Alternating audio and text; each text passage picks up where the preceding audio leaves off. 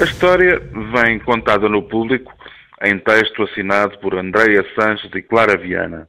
Bom seria que, antes de a rejeitarmos, por distância, por sobrançaria, pela proximidade do desgraçado dia das mentiras, por preguiça para admitir que a alternativa pode estar a meio caminho entre a utopia e o absurdo, bom seria que a registássemos. Até porque a sua narrativa, e aí está uma palavra inesperadamente regressada à ordem do dia, é mais simples do que parece.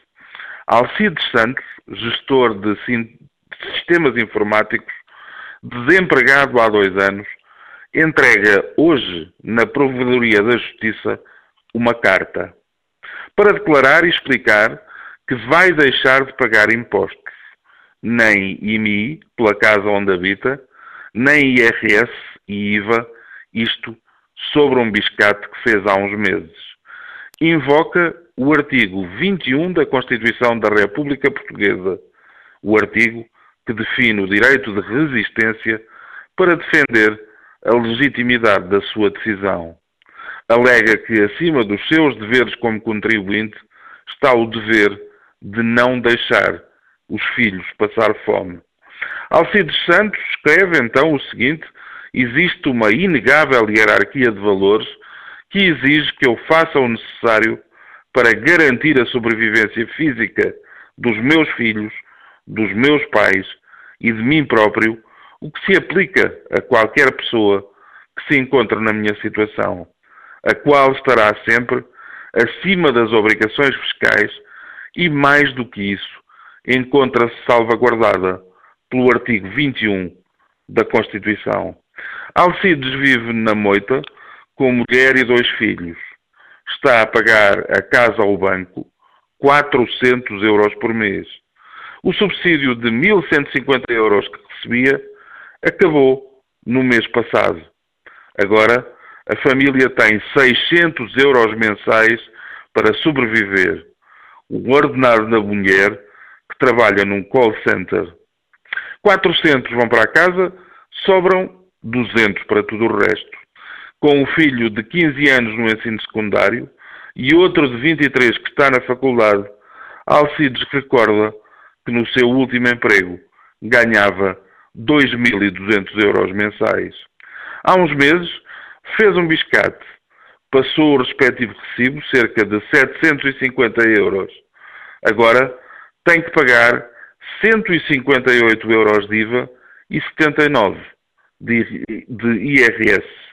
Diz o seguinte: comecei a olhar para os papéis e a pensar, eu não consigo pagar isto. Bom, a minha formação é matemática, o meu trabalho é arranjar solução para os problemas. E voltou a ler a Constituição. O governo, diz Alcides, não está a cumprir com o artigo que assegura o direito ao trabalho e que incumbe o Estado de executar políticas de pleno emprego. Argumenta. Eu sou o produto dessa decisão do governo, por isso não consigo cumprir com as minhas obrigações. Sempre cumpri e queria cumprir, mas agora tenho que optar. Ou cumprir ou alimentar os meus filhos. Agora, gostava Alcides que o provedor de justiça se pronunciasse sobre a sua exposição. O passo seguinte pode ser informar o fisco da razão pela qual não vai pagar. E depois, admite ter de avisar outras entidades desta mesma decisão, a Companhia da Água, a da Luz, a do Gás. O caso é este. É o de mais uma série de vidas que se vestem de drama e de angústia porque não souberam fintar as armadilhas. O jornal houve ainda especialistas em direito sem pretender concluir quem tem razão.